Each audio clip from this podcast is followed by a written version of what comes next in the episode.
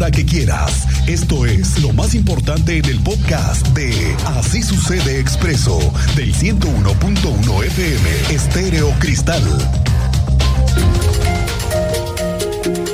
Bueno, ayer aquí se lo platicaba, fuimos testigos de la primera resolución de una juez que tomó la determinación de castigar con pena de cárcel 10 años y 6 meses, así como una reparación del daño causado a los perros y a su dueño, que luchó para que se hiciera justicia. Casi 2 millones y medio de pesos tendrá que pagar entre fianzas y pagos para resarcir el daño que causó. El gobernador Mauricio Curi consideró que alguien que lastima a un animal no es una buena persona que es la primera vez que sucede. Dejará esto un precedente para que nadie más intente volver a lastimar un animal. Ya nota a nivel nacional, hay un antes y un después a partir de eso. Yo sí creo que una persona que lastima a un animal no es una persona buena y tiene que haber consecuencias. No sé si esas son las apropiadas, eso lo determina el juez. Como siempre he dicho en Querétaro, la ley se cumple. Pero espéreme que esto apenas comienza. Ahora, el 30 de agosto, la juez va a emitir la sentencia por escrito. A partir de ahí podría haber una nueva ruta para el responsable. Y además, ojo, que no evada la justicia, obviamente. Pero esa es una responsabilidad de las autoridades de vigilar que esto no suceda. Pero le adelanto que pudiera haber una apelación a la sentencia y luego un amparo y es un tema de meses. Ahora, ¿qué dijo la magistrada del Tribunal Superior de Justicia? Que a más tardar en un año tres meses deberá ejecutarse la sentencia contra el asesino de Atos y Tango. Que aun cuando Vicente Benjamín, el envenenador de perros, apele la sentencia y se ampare ante un juez federal, tendrá que ejecutarse la sentencia en un más, en un plazo que no puede ser de un año o tres meses. El culpable deberá pagar la pena de prisión y se siente un precedente. Esto es lo que dijo la presidenta del tribunal. Aún y cuando ustedes han escuchado una condena de 10 años, 6 meses, que no tiene derecho a un sustitutivo penal, es decir, se tiene que compurgar la sentencia en sus términos en 10 años, 6 meses, no se puede ejecutar hasta en tanto no se declare firme. Una apelación, tomando en cuenta la fecha de la emisión de la sentencia, que es el martes próximo, que se notifica en ese momento y que el Código Nacional da 10 días para presentar una apelación, más el trámite de apelación y que lo que se lleve a resolver una apelación, estamos hablando de un plazo máximo de tres meses, al menos para que se resuelva apelación. Ya que de ahí se interponga algún amparo, ese sí es un poco más tardío en resolverse, pero estaríamos hablando de que a, partir de que se interponga el amparo, al menos un año para resolverse, pero no ocho años. No más, entonces digamos que en un año, un año, un año, un año, un año y meses. Oiga, y hablando de casos de justicia, hay una diputada de Querétaro que está pidiendo que se reforme la ley penal para castigar hasta con 66 años de prisión a quien agreda a un menor de edad. Todo viene a colación por el caso de Victoria. ¿Se acuerda usted este caso de la chiquita que fue asesinada? Seis años tenía. Fue asesinada y lastimada sexualmente por un psicópata que por fin está en la cárcel. Hoy vamos a platicar de este caso, nada más para tener claras las cifras. Este año suman ya 10 feminicidios en lo que va del año, que son ocho meses, contra 10 feminicidios en todo el 2021. Es decir, se ha aumentado 1.25 mujeres al mes pierden la vida por razón de género aquí en Querétaro. Bueno, vamos al tema que, que, fue el de la trave que se cayó el fin de semana pasada. Ayer aquí mismo le platicaba que la estructura que se ve que están arreglando el desperfecto que causó la caída de la trave en Bernardo Quintana. Ayer por la tarde le platico que estuvimos volando con un dron la obra para observar los daños que sufrió la estructura. Y sí están en la reparación y según se informó, hay una revisión a la estructura para garantizar que eso no vuelva a suceder. El gobernador Mauricio Curi garantizó que será sancionada la empresa Soluntitec que fue la encargada y responsable de la obra del Paseo Superior Bernardo Quintana, explicó que esta empresa tuvo que pasar por un comité de compra, el cual debió revisar que contara con todos los requerimientos a sancionar. Da mucho coraje lo que pasó. Hay que afrontar, echarle para adelante y por eso me gustaría que lo platicaran con Fernando, por favor. Buenas noticias para todos los que utilizamos el transporte público de esta ciudad. No vaya usted a pensar otra cosa, ¿eh? que vayan a adquirir nuevas unidades, que nos vayan a estrenar nuevos camiones. No, no, no, no, no es por ahí la buena noticia. No, no es por ahí.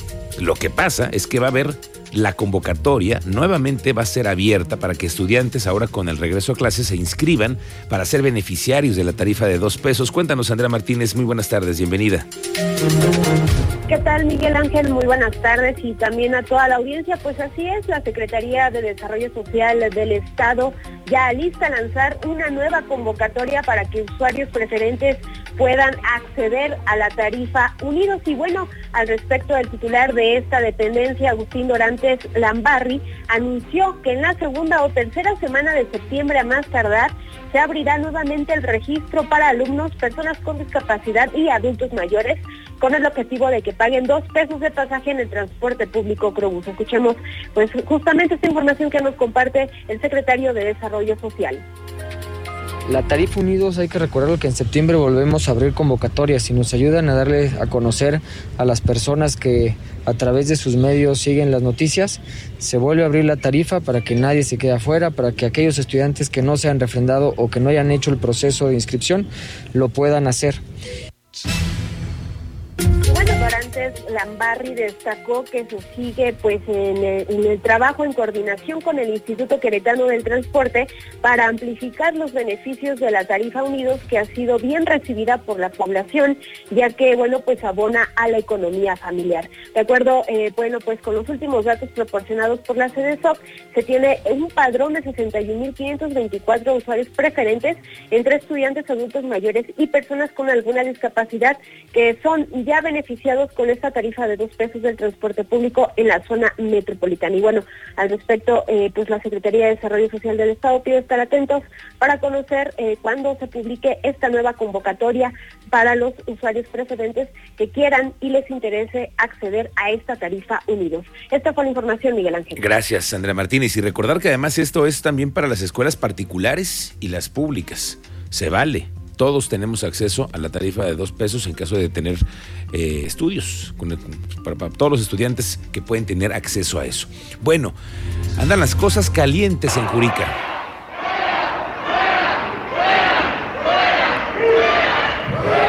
Bueno, es que resulta que unos constructores, una desarrolladora, logró que en la administración del exalcalde Marcos Aguilera en aquellos tiempos le cambiaran el uso de suelo a unos terrenos ejidales y querían hacer una mega, bueno, un mega desarrollo habitacional en Jurica grandísimo.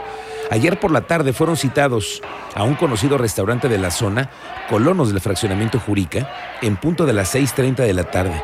Se dieron cita, los que usted está escuchando, es una gran cantidad de residentes de Jurica a una asamblea ordinaria que convocó el comité, en donde entre abucheos y chiflidos informaron su decisión de renunciar y dejar los cargos, así de plano. Tiraron la toalla. En referencia a la presidenta del comité, dijo que se debía a la cantidad de mentiras e injurias que se decían sobre los integrantes de la mesa. De buena fuente, sabemos, sabemos que esta grilla surgió por el cambio de uso de suelo otorgado al parque interurbano. Sí, este nuevo que se va a hacer y había daño de parcelas para dar acceso al parque. Existen amparos y temas legales. Escuche usted lo que dijo el comité. Eh, estimados vecinos, lamentamos profundamente la cantidad de mentiras e injurias que se han hecho sobre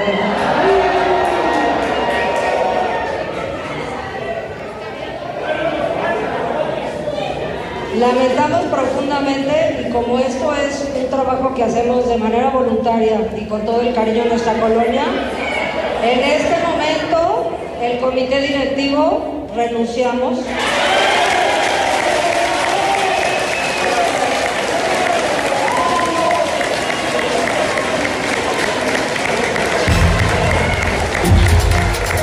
Bueno, así se pusieron las cosas calientitas allá en Jurica. El teniente Mérida trae el reporte de una protesta que se dio hoy en los juzgados familiares. Cuéntanos, teniente Mérida, muy buenas tardes. Buenas tardes a nuestro auditorio. Tuvimos una manifestación silenciosa en los juzgados familiares. Esta mañana un grupo de padres de familia acompañados de varios menores quedaron en las instalaciones de la ciudad judicial Tribunal Superior de Justicia de Querétaro en sus juzgados familiares la deficiencia de diversos procesos, en específico en el juzgado quinto familiar. Marisa Munguía, presidenta del Frente Observador de Servidores Públicos, señaló en entrevista que se tiene una crisis judicial en este momento donde nadie pone atención y mayormente a los niños. son los que han solicitado la justicia. Se acusó a los jueces Yolanda Cervantes y María Eugenia Sabino, quienes han sido los jueces que han violentado los derechos de los niños y les han permitido expresarse. Los obligan a convivir con sus violentadores, pese a que existen pruebas de que son agresivas y además de una conducta de discriminación hacia padres, hombres. Dijo que además hay quejas y señalamientos de corrupción, por lo que exigen al Poder Judicial poner atención en temas principalmente en lo familiar. Señaló también la complicidad entre la Fiscalía General y estas juzgadoras. Esta es parte de la manifestación que se tuvo hace unos momentos en los juzgados familiares, Miguel Ángel. Gracias, teniente, lo platicamos al rato más adelante. El grupo de regidores de Morena en el municipio de Querétaro, fíjese usted, está exigiendo una investigación por la situación administrativa del crematorio, luego de que la empresa Crematorio Querétaro SADCB operó las instalaciones de este espacio durante los últimos siete años, a pesar de que no tenía vigencia la concesión. En ese tiempo tampoco pagó la renta del espacio la administración municipal, le debe más o menos millón cuatrocientos mil pesos. El regidor de Morena, José Manuel Sánchez, dijo que sin información, sin una investigación clara, no se pueden tomar decisiones sobre el crematorio. Si las acciones del municipio le permiten la titularidad de estos o si deben ser sujetos a proceso para poderlos detentar. No sabemos las condiciones físicas del inmueble ni la forma en que se piensa recuperar la posición de quien actualmente lo detenta. De modo tal que respecto a los puntos quinto y sexto del presente acuerdo que refieren el procedimiento para la celebración de un contrato de arrendamiento por 10 años, es de suma importancia señalar que mientras no se tenga posesión ni se instrumente acciones de responsabilidad, nosotros no podemos tomar decisiones sobre su destino. Es decir, no sabemos qué se va a arrendar y en qué condiciones. No ni sabemos si solo se da el inmueble, que no sabemos cómo o cuándo tendremos, o si también sus equipos de cremación, si las instalaciones requieren mantenimiento, etc. Es decir, no tenemos nosotros las condiciones necesarias para decidir su destino o los términos del arrendamiento conforme a las disposiciones de la Ley de Adquisiciones, Enajenaciones, Arrendamiento y Contratación de Servicios del Estado de Querétaro y su reglamento de carácter municipal. Oiga, nos vamos enterando que había una indecisión. Fíjate nada más esto, Cristian. A ver, cuéntamelo tú. Había indecisión no. de parte de los ganaderos para que este año se hiciera la feria de Querétaro. Estaban todavía dudándolo. Bueno, es que ese tipo de feria yo también lo dudaría. Mira, ya llevan dos años que no hacen feria. Sí. Y después de la pandemia, ¿no? Dos años suspendida. El mismo presidente de los ganaderos, Alejandro Tinoco, nos lo confirmó que sí, que tenían ellos una decisión.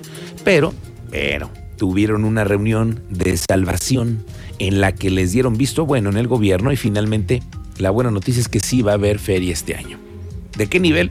¿Quién sabe? Es otro, Eso sí no es lo sé. otra historia. Eso sí no lo sabremos hasta que se inaugure, ¿no? ¿Por qué? Pues porque ya estamos en septiembre, estamos a nada de estar ya en septiembre y apenas se supo que van a comenzar con la contratación de artistas para el Teatro del Pueblo y el Palenque.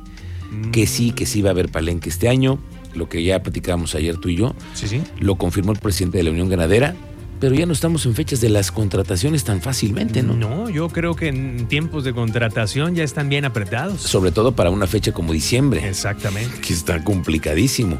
Bueno, eso fue lo que dijo el presidente de la ganadera.